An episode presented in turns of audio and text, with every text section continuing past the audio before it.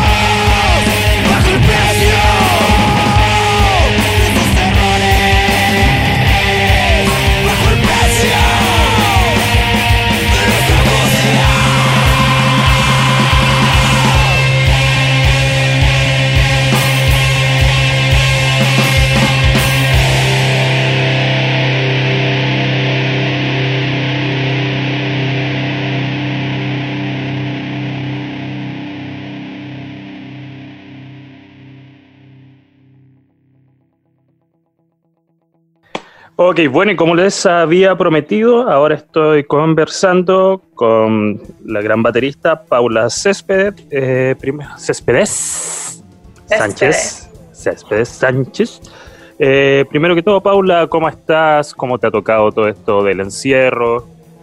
Cuéntanos en general, ¿cómo has estado? Eh, hola. Eh, bien. Em, mm, yo creo que como una montaña rusa, igual que a todos.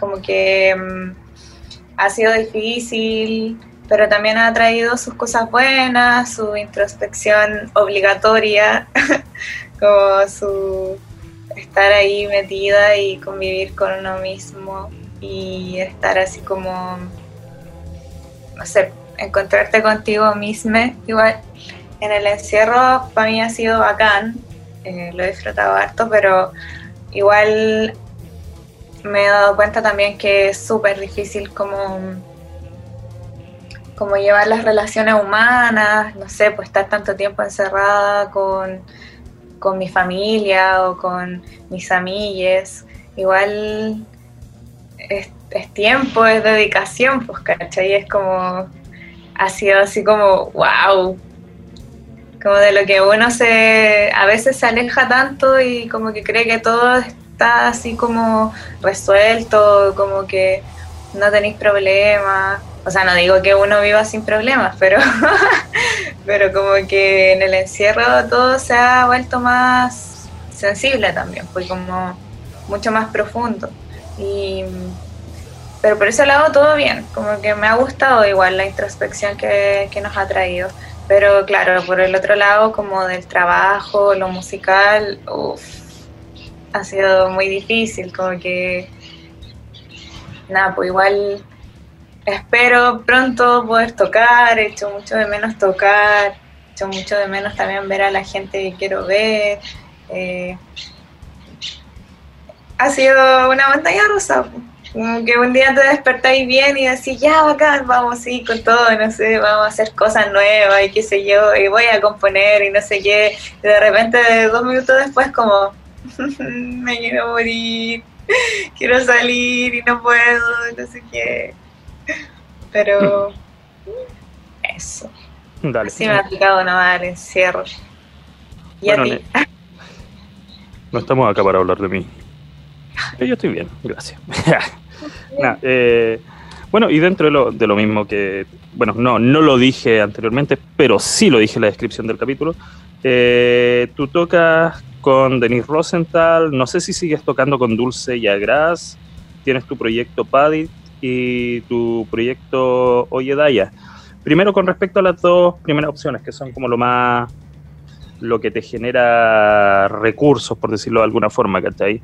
¿Ha habido, ¿Tú sientes que ha habido algún tipo de mm, colchón que se te ha dado como artista, ¿cachai? Debido a que obviamente no se pueden hacer eventos en vivo y la mayoría de los ingresos de los músicos si es que no todos los ingresos, bueno, no, los músicos de, sesión no, pero la mayoría de los ingresos de los músicos vienen de tocar en vivo y en este caso simplemente no se ha podido hacer desde marzo. ¿Crees tú que hay algún tipo de ayuda gubernamental o, de cualquier tipo que se haya dado en este aspecto? Mm, mira, yo sé que eh, estaba el ventanilla abierta, que era un, una ayuda del gobierno, del ministerio, para poder como apañar a los músicos eh, y a los artistas en general, pero nada, o sea, yo postulé con mi proyecto Yedaya, pero no, no gané el, fondo porque una entre que postulé como a la tercera ronda, digámoslo, y, y ahí ya no que casi que no quedaban cupos para la región metropolitana, la, la región metropolitana se llenó al tiro, fue como la más postulada y todas las otras regiones quedaron como con más cupos, entonces eh, igual fue como un poco desmotivante, pues, como que obviamente yo sé que, o sea, y, sé que en realidad hasta el momento de lo que yo sé es la única ayuda, creo que hay otra de la SCD, pero yo no estoy en la SCD, entonces desconozco la situación, pero, pero la del gobierno al menos era esa, y era algo muy sencillo, o sea, como te alcanzaba como para vivir un mes, ¿cachai? sea, sí. Pero... Bueno, de ¿Mm? hecho el, ventanilla abierta, por ejemplo, para pagar un disco eran, creo que eran 300 mil pesos, que no, no, alcanza para absolutamente nada. de hecho, ni siquiera alcanza para grabar un disco. Eh, claro. De hecho, ¿qué, ¿qué, opinión tienes tú de que, uno, de que eso sea lo, el tipo de recursos que, que, se dan para los artistas y dos, que estos sean fondos concursables? Porque en realidad en, en, en otra, digamos, en otros gobiernos más socializados, por decirlo de alguna forma, eh, a ver, te voy a dar el ejemplo de Alemania. En Alemania, a todos los ciudadanos que, que tenían, digamos, ingresos no, no por contrato y, visas y cualquier extranjero que hubiera estado con visa freelance, a todos le llegaron 5.000 euros. Sin preguntas, ¿cachai? No era un préstamo, no simplemente 5.000 euros con eso para que aguanten los primeros tres meses. Ahora, ciertamente eh, Alemania es un país primermundista, más desarrollado, pero no necesariamente con más recursos que Chile, ¿cachai? Pero que sí basa sus recursos en la gente más que en dar esos recursos al, empresariado.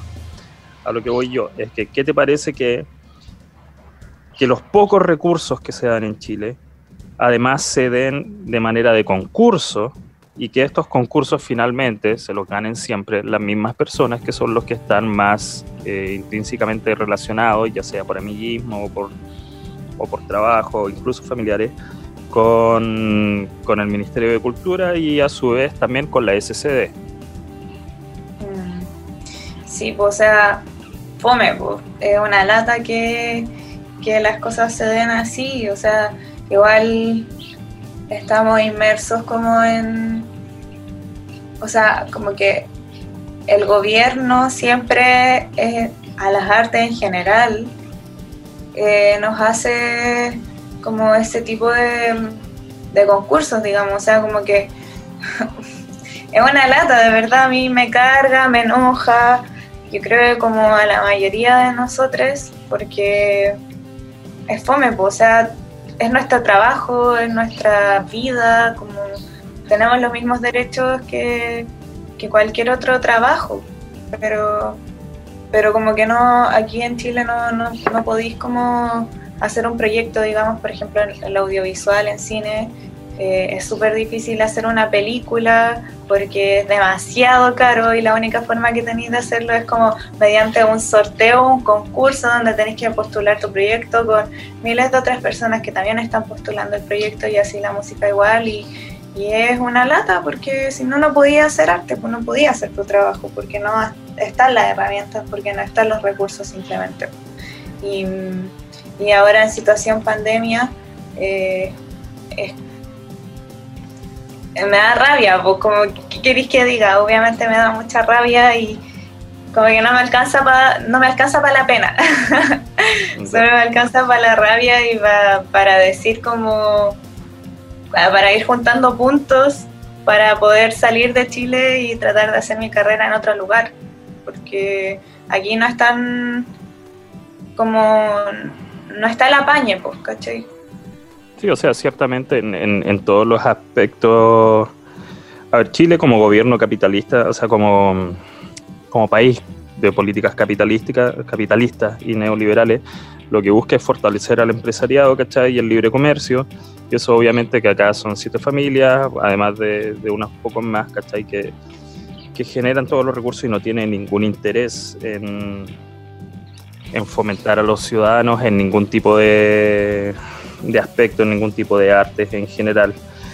Pero, y dentro de eso mismo te, iba a consultar, pero ya lo, respondiste solo, ¿cachai? de que, de que sentías caso la única opción para un artista chileno era radicarse en otro lugar, ¿cachai? Como muchos van a, a, buscar algún tipo de mercado más grande en México, ¿cachai? O en Europa, tomando en cuenta que allá las artes sí son consideradas un trabajo. Claro. sí, dime. No, no, no, que sí eso, y que, y que tienen ese apaño, pues como ese colchón o esa como seguridad, entre comillas, de que si algo pasa o si no vaya a encontrar trabajo, o si hay de nuevo una pandemia o lo que sea que haya, como que eh, el gobierno sí va a hacerte una ayudita, ¿cachai? Como para sobrevivir. igual ha, sido difícil. Bueno, pasando más al, al tema mm, musical, me gustaría que me hablaras primero que todo de, tus proyectos personales que son Oyedaya y Padit, pero partamos con el más, más antiguo. Eh, Oyedaya es tu proyecto solista eh, en el cual haces todo básicamente, ¿no? O te, ayudas más o menos como con algún tipo de productor. Cuéntanos un poco de Oyedaya, cómo nace, ¿cachai? ¿Qué, qué es lo que buscas con, con esto?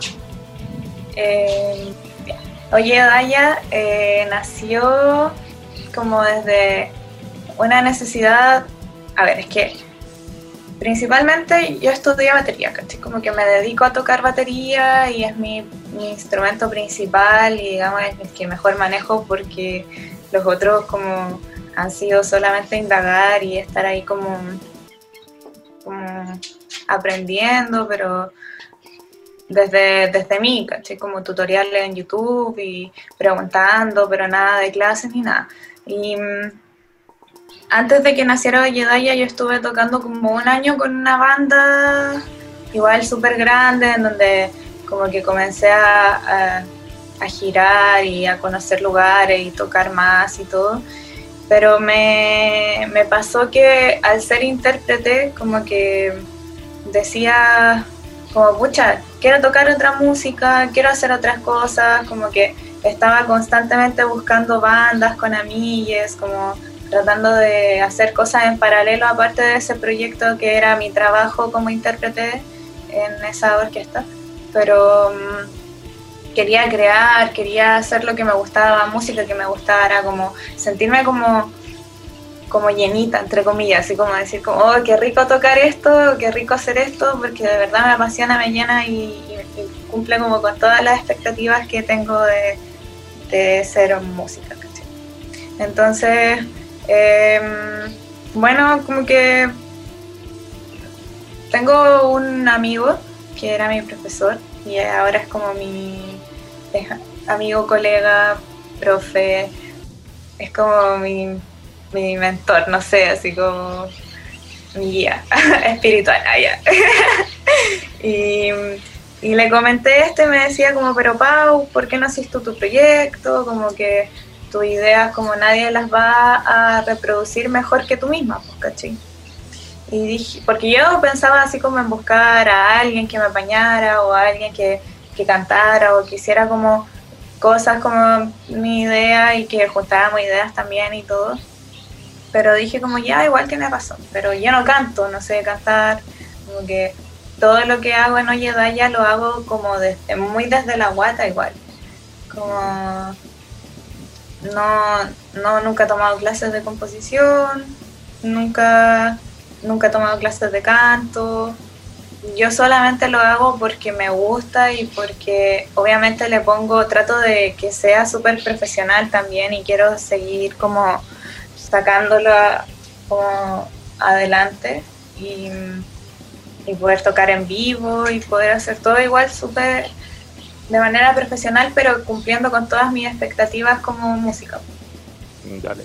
Y, de hecho, tomando ese, punto de que todo lo haces bien, bien desde la guata, ¿cachai? ¿Consideras tú que el, que el exceso de, no digamos exceso de técnica, pero ¿cachai? Que, que por ejemplo mucha gente que se dedica más a, a generar una, especie de, de circo técnico mata la guata, ¿cachai? Onda, mata las ganas. que, ¿Dónde crees tú que está el equilibrio entre ser un excelente músico y ser un, un excelente, no sé, así como como alguien que brinde emociones. ¿Hay algún punto medio? ¿Tú estás ahí dentro de ese...? ¿Dónde en realidad? Obviamente siempre hay un punto medio, pero ¿dónde crees tú que estás dentro de ese, de ese espectro? claro. Como, como oye Daya, yo creo que igual estoy dentro de... como más cercana a, a los sentires, como más cercana como a, a las emociones, a los pensamientos, a, a más de la guata aunque obviamente no, eso no quiere decir que no me preocupe de lo otro. Claramente no me craneo como en, un momento de composición de Oye Daya, no estoy así como oye, y esto y no sé qué, y la cuestión y bla, bla, bla, es que esto tiene que ir así y es allí, como, no, que me gusta mucho experimentar, igual mi proyecto eh, me gusta experimentar. Claro. Como en, todo, porque igual trato de darle como también como algo audiovisual, como que no solamente es música, sino que me gusta las imágenes, el video y, y ahora estoy trabajando harto en eso, como de que sea más como un proyecto artístico que un proyecto musical en sí. Perfecto, o sea, de hecho, por lo menos como, como lo veo yo en, general, eh, yo creo que uno puede tener todas las herramientas para, para hacer todas las cosas técnicas que quisieras en, un, en una canción, pero cuando la cagáis, si la ocupáis todas, ¿cachai? Onda, no es necesario mostrar todo lo que uno tiene, pero sí es necesario, a lo mejor en algún momento yo sí quiero expresar algo musicalmente y por irme 100% al lado de la guata, por decirlo de alguna forma, no voy a tener la herramienta. Claro. Entonces no, no voy a saber cómo hacerlo. Y por otro lado, si me voy al lado completo de las herramientas, eh, esto va a ser un... Si mezcláis todos los colores te da negro eso, ¿cachai? La, la, la gracia es, buscar una mezcla de colores que se vea bonita, que no sea, no sea sobrecargada y, sea natural. Y con respecto a, lo que sea, sí, y, con respecto a lo que sea audiovisual, ciertamente hay, hay, ahí siempre hay que, siento que hay que tener mucho cuidado, pero sí he visto lo, por lo menos en tu Instagram, Doye Daya, que tienen un cuidado porque yo en particular soy bien amante del cine, la, fotografía en cine y todo. Y creo que hay que tenerle mucho cariño al video para hacer algo bueno y para hacer algo bonito, interesante. Y que no sea el típico videoclip de banda, de, la banda tocando y una persona corriendo por Santiago, ¿cachai? Que no sé si claro. el, el 100% de los videos son esa weá. Y puede ser una idea muy simple, como mostrar un paisaje a algo muy complejo, ¿cachai? Pero creo que eh, audiovisualmente tiene que ver mucho más con, con un cuidado estético que, con lo mismo, que, con mostrar todo lo que pueda mostrar y con los clichés que se puedan hacer al respecto. Eh, y ahora, ¿por qué, ¿por qué decidiste que sea más de... A ver, ¿por qué Dai en este momento decidiste que, es mejor formato hacer algo audiovisual, que me imagino que irán saliendo piezas más, más de a uno, por decirlo una, una cosa así, ¿cachai? Más, más tipo single que, que un disco. Igual eso no lo tengo completamente decidido, como que no, no sé si voy a lanzar un disco o va a ser como un EP, o sea, de todas formas yo creo que va a ser un EP lo que quiero lanzar pronto, pero pero sí, eh, lo decidí así como más artístico porque, porque he experimentado harto este último tiempo con imágenes, o sea, también comparto cotidianamente con gente que, le gusta el audiovisual y, comencé como a agarrarle igual más el gustito a eso. Quizá antes, dos años antes, no me hubiese fijado tanto en, en lo audiovisual como que, pese a que, a que mi primer single, o sea, el único tema que está arriba en internet de Oye Daya tiene video y lo quise subir al tiro con video. es un video súper experimental, como súper simple también y eh, lo hizo un amigo que es con el que vivo, Pascal. Y, y como que me gustó el tiro igual el formato de ir como metiendo la imagen a las cosas porque siento que ya le da otro otro estilo, pues como, o sea, no otro estilo, sino que como que llega a más sensaciones, que eso es lo que me gusta, pues como, como provocar cosas en ti. Y, y por eso decidí meterlo audiovisual, aparte ahora eh, en cuarentena igual eh, con, con, Cristóbal, eh, Cristóbal Acevedo, punto ciego, que se llama en Instagram. Pascal también puedo dar su Instagram, pero no sé si quiere. Ah, Quizás debería cortar esto porque esto no sé si sea una buena idea. pero bueno. Em, eh, con él igual hemos estado experimentando cosas como de luces, de fotografía, videos, y como que encuentro que, que darle ese toque a la música me ha hecho mucho sentido, como que me ha llenado más y me ha llegado más también. Entiendo. No sé si respondí en realidad la pregunta. Sí, no, sí. Por las ramas, pero... No, lo, respondiste bastante bien. Muchas gracias, Paula. Eh, y ahora pasemos con ahora a tu otro proyecto, a, a Padit. Para los que no, no, no lo han visto, Padit es básicamente tú tocando en, en, una, en un sampler, es un sampler, el SPD, SPD3, ¿cierto? es la SPDSX. SPDSX, ¿cachai? Junto a otra persona. Y esto permite que tú le pegues a un pad y, de ese pad salga una nota, un trigger de batería, un sampler, lo que sea. Entonces la idea es básicamente que tú junto a otra persona interpreten algo. Entonces aquí yo tengo varias preguntas. pero eh, este proyecto obviamente está es súper realizable bajo casi cualquier ambiente. ¿Es, ¿Esto nació durante la pandemia o fue una idea que tenías antes? Porque esto, estos videos he visto que son videos que, que, se graban en casa, después los juntan, editan y queda perfecto. Entonces, ¿es algo que se te ocurrió debido a las limitaciones actuales o era una idea anterior? Em, no, fue por eh, tema cuarentena en realidad. Como que eh, este proyecto igual lo trabajo con Roberto Zamora, que es eh, que había mencionado que era mi profe, mi amigo.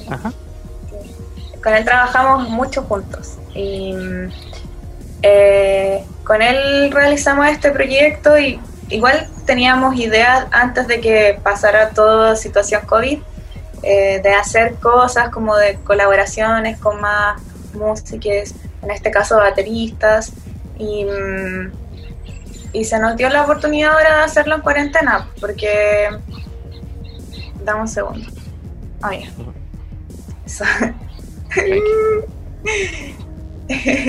bueno, se nos ocurrió hacer este proyecto en cuarentena porque, porque dijimos como ya, ¿cómo podemos seguir eh, creando, tocando, como creando un, un proyecto al que podamos también integrar a otras personas y que no nos quedemos como en la caca de estar ahí como en cuarentena haciendo nada o como tratando de cranearnos, como qué podemos hacer con la música, ya no podemos tocar en vivo, ya no hay lugares, no se puede salir, etcétera.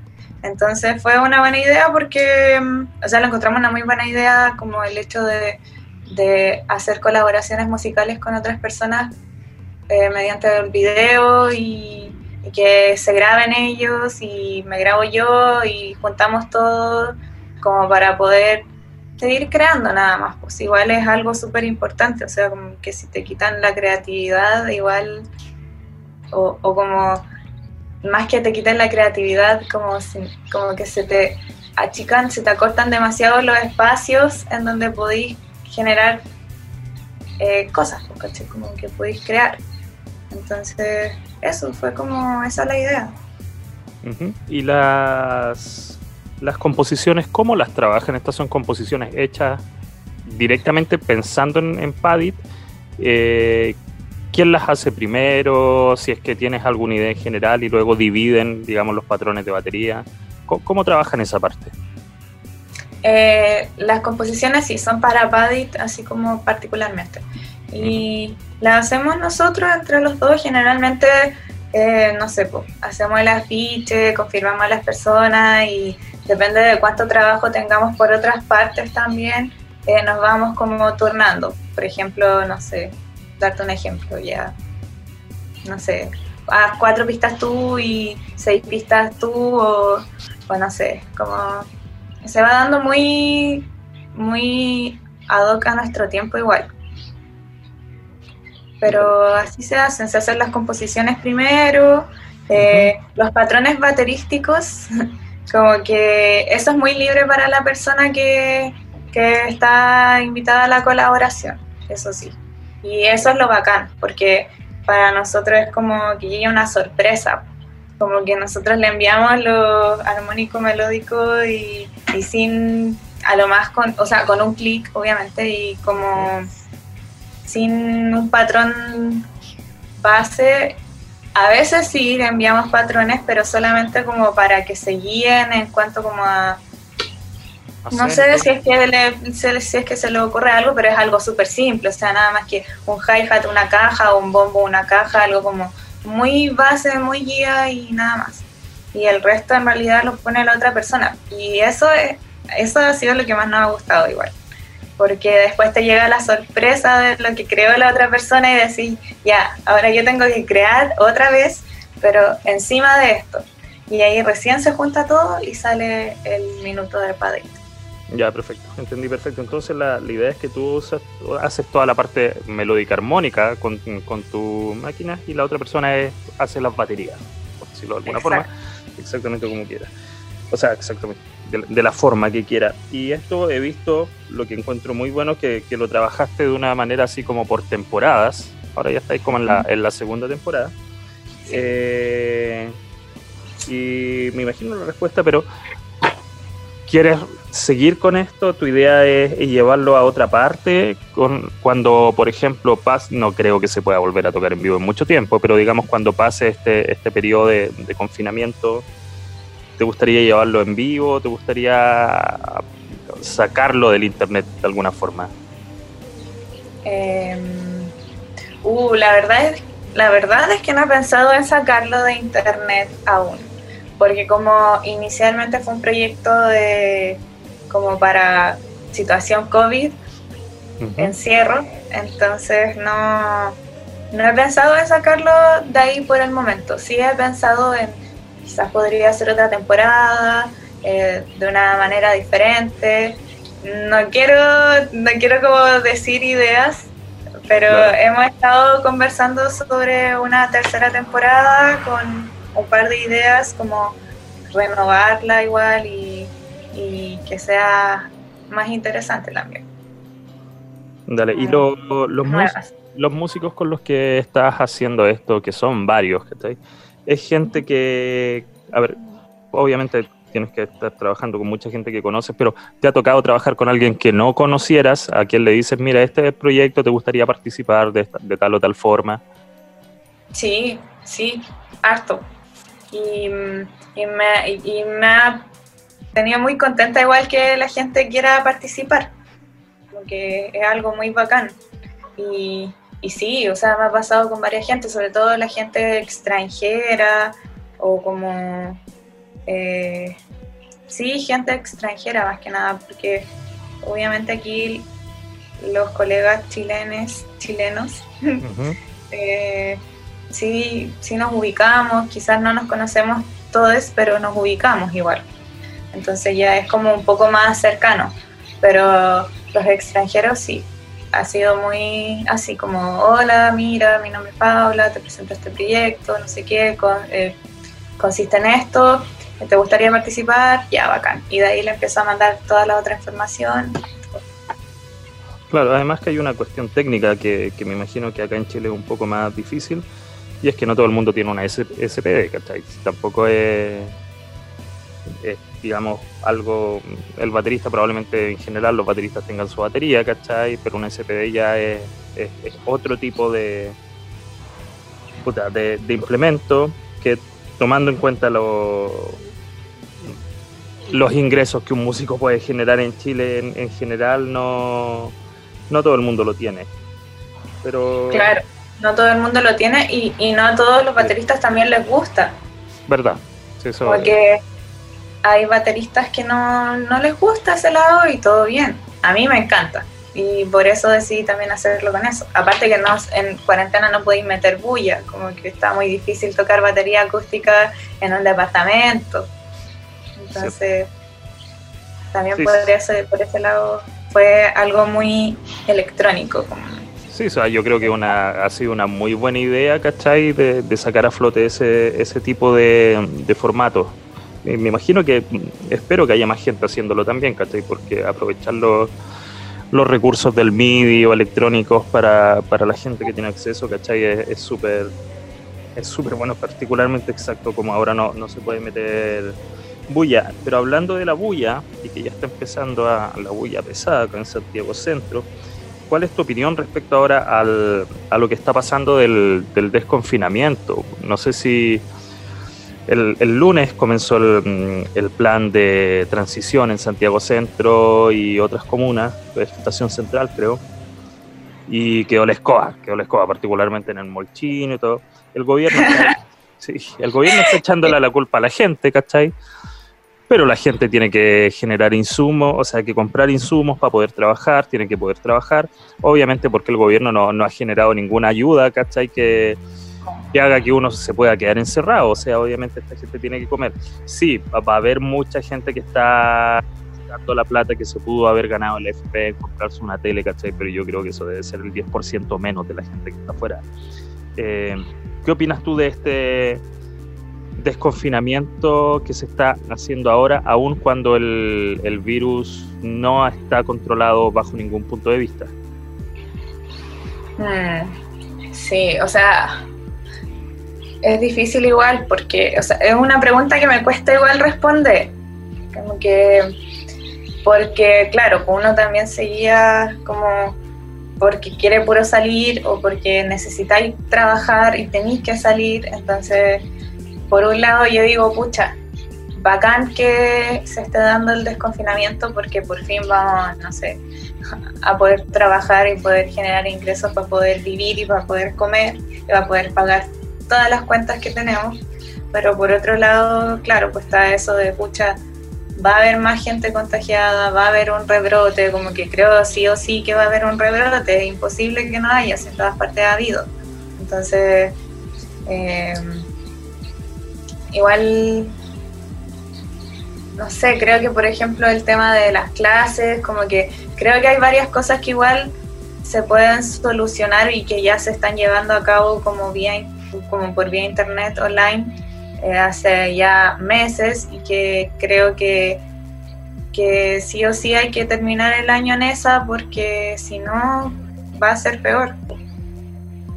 Pero, pero las personas que no pueden hacer sus trabajos por internet, por vía online, por sus recursos, por miles de otras cosas, tienen que salir igual a la calle. El tema es que es que sin los cuidados necesarios todo se va a ir a la vez. Claro, o sea, de hecho por ahí leí que, que ni siquiera esto se, se, hablaría de un rebrote, porque el rebrote quiere decir que esto se controló y que después brotó de nuevo, ¿cachai? Acá lo que se, lo que se, se cree que, digamos, el término correcto es reactivación, porque jamás se controló el virus. Y con respecto, de hecho, a, a los dichos de Raúl Figueroa, el, el ministro de Educación, hay varias cosas que, que, tienen que ver con lo que mencionaste, ¿cachai? Uno es que si bien sí, sí se están dando las clases vía internet, ¿cachai? Es verdad que probablemente los contenidos no estén dándose de la, en la profundidad en la que se darían con, en una, digamos, en, en una sala de clase, pero no hay otra opción, o sea, no hay otra opción, no, no podemos mandar a los niños al matadero, ¿cachai? Porque la gente quiere, básicamente, los empresarios quieren que la gente les trabaje, y para que la gente les trabaje, esa gente tiene que poner a sus niños en una parte que los cuiden. Entonces, en este momento, yo creo que el ministro de Educación no está pensando en, en los colegios y escuelas, ¿cachai? Como, como centros educacionales, sino que lo está pensando como guarderías claro. para que sus empleados puedan ir a trabajar. Y de hecho, mucho, mucho dio la impresión de que Raúl Figueroa eh, tildó a los, a los profesores de flojos, ¿cachai? Porque no, hay, hay varias, se manda varias para el bronce. Una es que, que lo dijo más o menos que los profesores eran flojos porque no querían trabajar cuando en realidad ellos han seguido trabajando, ¿cachai? Han seguido revisando. Claro han seguido, han, tuvieron que adaptarse a una plataforma que no conocían, la mayoría estamos hablando de igual de profesores, ponte tú que tengan 30 años de, de, de, trabajo, ¿cachai? Y de repente les pedís, mira, esto es Zoom, esto tienes que manejarlo de un momento a otro, ¿cachai? Y encima sí hay alumnos saco wea, ¿no? dije saco wea, sí dije saco wea, eh, que se burlan de ellos, ¿cachai? Y claro. eso, por un lado. Eh, entonces acá hay un punto que, que, que, me gustaría saber tu opinión, ¿cachai?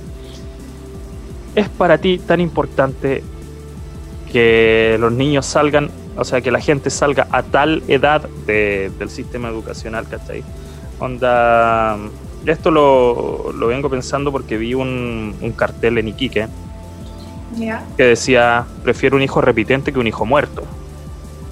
Que lo vi por internet, no fui Iquique, vi un, cartel que había en Iquique. Entonces, es tan recontra importante salir a los 18, 17 años, ¿cachai? De, mira, no quiero guiar la, respuesta, pero tomando en cuenta que por último este año pudo, haber servido para que los cabros, en vez de que les metan y les metan y les metan información en el cerebro, ¿cachai? De fórmulas y, de huevas que pueden llegar o no a ser útiles, se desarrollen en, en aspectos que realmente les importan, que los que ellos realmente sientan que crecen en vez de meterle fórmula y fórmula, fórmula. Eh, ¿Creéis que es tan importante que no repitan cuando ya llevamos ocho meses de 12, ¿cachai? Que sin clase. Eh, es tan terrible que se repita un año. No, yo creo que para nada. O sea, encuentra que salir a los 18, a los 17 o a los 19 del colegio es lo mismo, es exactamente lo mismo. E incluso, no sé, o sea, como que encuentro que salir igual a los 18 del colegio y que te pongan encima una institución grande como la universidad y el cartón y la cuestión es algo súper chocante, súper mm. rígido igual que, que, el sistema te ponga, te, te lo plante así enfrente de esa manera. Eh, así como diciéndote tenéis que sacar un cartón, eh, tenéis que entrar a los 18 y sacar un cartón para poder sobrevivir en este mundo y, si no sabéis lo que queréis ser ahora por el resto de tu vida, cagaste. Claro. lo encuentro horrible. Entonces, ¿qué importa repetir un año, repetir dos años? Porque igual yo siento que este año, si bien y valoro demasiado que los profesores eh, estén haciendo el trabajo online porque conozco de profesores que, que, han tenido que, que vivir este tema súper de una forma muy difícil, como que por lo que tú decías, porque no están acostumbrados a, a Zoom, porque no están acostumbrados a llevar una clase así, o sea, se han tenido que reinventar y ocupar mucho su tiempo y, y se han agotado mucho eh, tratando de enseñarles a sus alumnos, pero, mm, o sea, lo valoro y, encuentro que es un trabajo muy brígido, pero siento que no es momento de dejarlo, como que ya está como el año así, ¿por qué no terminarlo así? Yo creo que deberíamos terminarlo así nomás, y da lo mismo repetir un año, repetir dos años, da lo mismo salir a los 18, a los 19 del colegio, por lo que ya había dicho anteriormente, como que a los 18 y 19 nadie tiene claro lo que quiere hacer en su vida, o sea, ¿qué? Cierto, o sea, de hecho, o sea, de hecho yo... ¿Eco? ¿Eco? ¿Eco? ¿O no? No, lo sé, que no estoy con audífonos. Mm, lo voy a ignorar. Bueno, pero de hecho yo siempre he creído que uno sale súper pollo del colegio, ¿cachai? Y que a los 18 años uno todavía es un adolescente muy, muy ahueonado. Eh, aquí está mi solución para que la, lo tomen en cuenta. No, pero en, otro, en otros países, y dale con, la, con los países, Diego, ¿por qué no te va a otro país? Bueno, no puedo, no puedo. En este momento no puedo. Eh, pero, pero ciertamente, o sea, salir a los 18 años para... A ver, yo personalmente perdí dos años en una carrera que nunca me interesó. Y perdí dos años, ahora debo mucho dinero. Eh, lo pasé como las pelotas.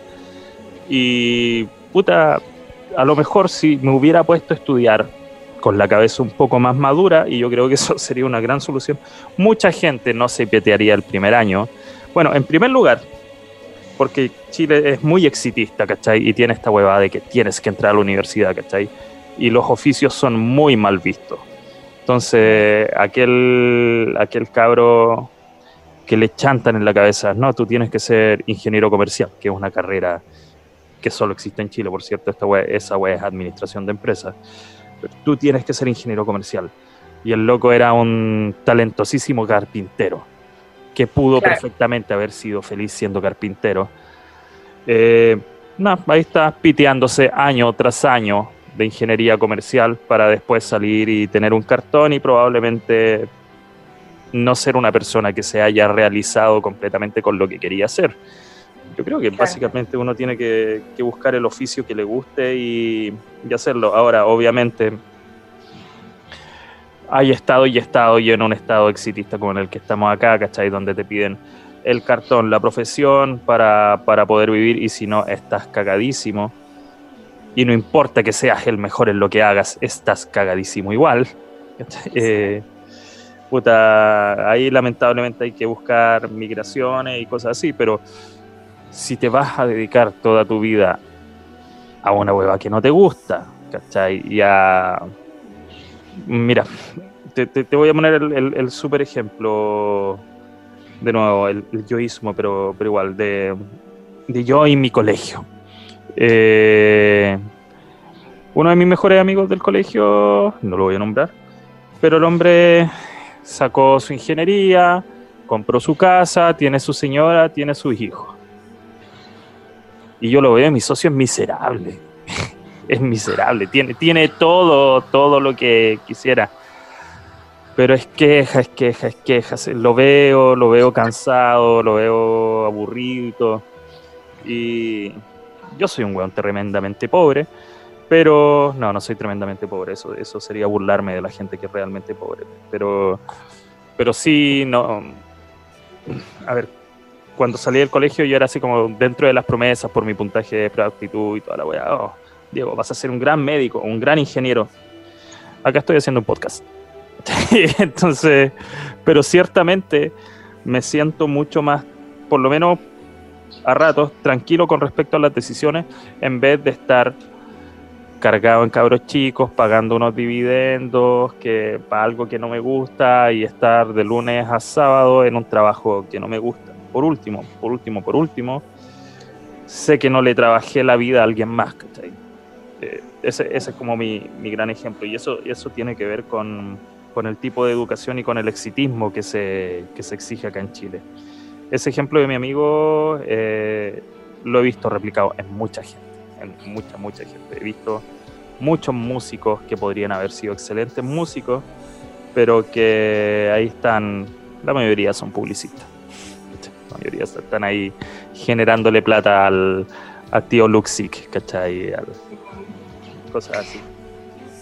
Es que eh, por, lo mismo, porque salen muy, o sea, salimos muy chicos del colegio y el colegio no te enseña nada más que, que eso de ya tenés que salir, tenés que tener buen promedio, tenés que sacarte buenas notas, tenés que aprenderte todas estas fórmulas que no te van a servir de nada en tu vida, porque de verdad no te van a servir de nada.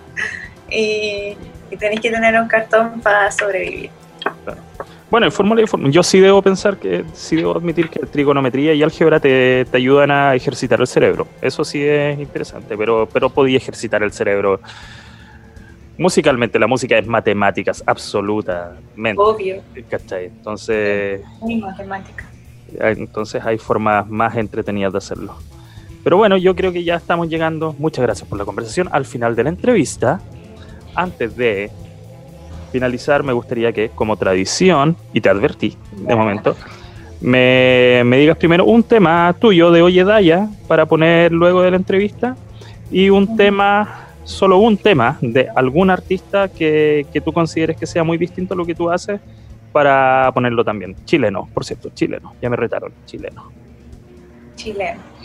Ya. Eh, me habías comentado esto y la verdad es que pensé en muchas bandas, en muchos artistas eh, chilenos. Criminal. no. Eh, así que parto primero por Oyedaya, ya que el único tema que tengo arriba y que puedes poner es suficiente, que es el del videoclip que me hizo Pascal Viveros. Eh, y mm, de un artista chileno o artista chilena, me gusta mucho Diego Lorenzini y es totalmente diferente a lo que yo hago como Oye Daya. Eh, encuentro que su trabajo es un manjar. y eh, un tema de él. uh,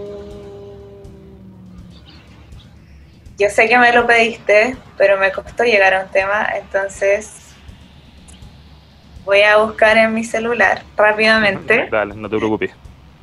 Pero no me demoraré nada. Yo por mientras les puedo recordar que este podcast está presentado a usted por el Centro Cultural Comunitario Ananda Mapu, donde pronto haremos el aseo, porque no se pueden hacer tocatas. Pero, pero ya, algo caerá, tranquilidad, algo caerá. Ya mira, es tan... Disculpa, ¿qué? No, ¿Vas a seguir? Es que es tan difícil, se me hace tan difícil escoger un tema siempre que ya voy a recomendar. em, voy a recomendar. Me gusta harto el tema spoiler. Spoiler. Spoiler. Del disco de Alba hay que morir de Diego Lorenzini. Muy difícil se me hace escoger un tema, la verdad, porque por mí yo diría, escuchan todos los discos, pero bueno. Ya. Entonces luego de esto va a sonar Es suficiente de Ollidaya y spoiler de Diego Lorenzini. Para finalizar, algún mensaje a nuestros queridos auditores, mi mamá y no sé quién más. Eh, un mensaje de, de buena onda, un mensaje de amor, no que, que nada, pues que, que aguanten, que resistan, que, que no está todo perdido y que se vienen igual hartos cambios, han ocurrido hartos cambios y hay que estar ahí poniéndole el hombro, resistiendo. Eh, yo creo que unión es como la palabra que, que, creo que en este momento podríamos aplicar bastante en nuestras vidas y unirnos, apañarnos, hacer cosas juntas y resistir. Ese es mi mensaje de amorcito y de lucha. Ya, perfecto. Sí. Bueno, muchas gracias Paula, gracias por escucharnos a todos. Eh, bueno, y de momento hasta luego, que estoy súper bien. Chau, chau. Hasta luego. Gracias a ti, chau. Ciao, ciao.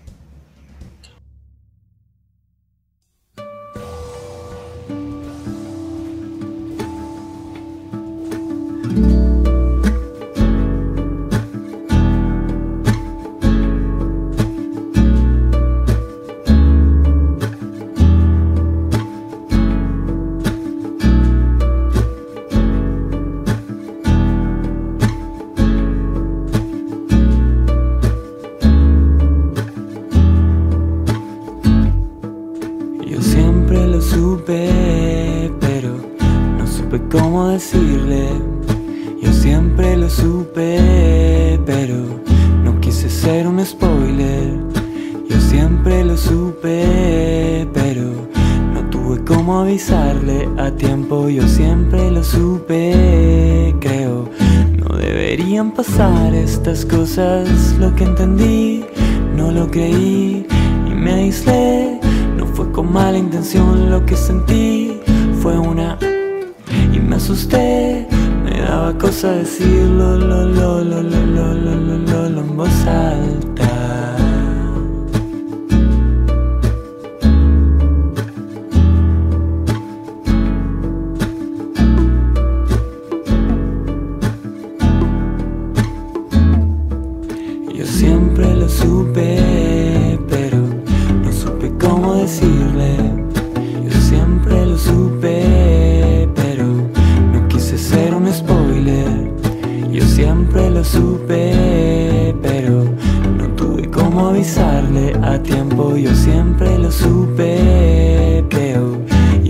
Debería notar estas cosas.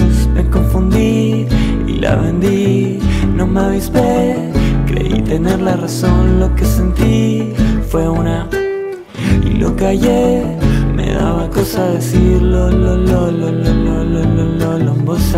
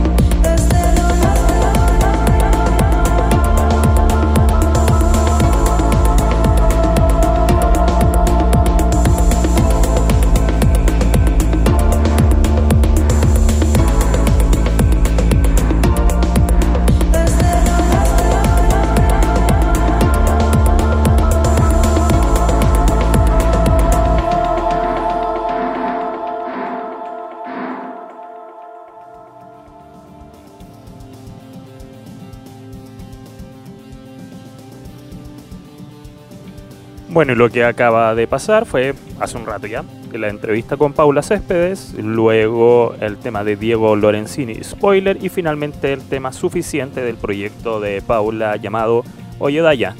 Por mi parte me despido, esto fue Variaciones de las Realidades del Centro Cultural Comunitario en Andamapu, soy Diego Yáñez y nos vemos en una próxima edición. Chau chau.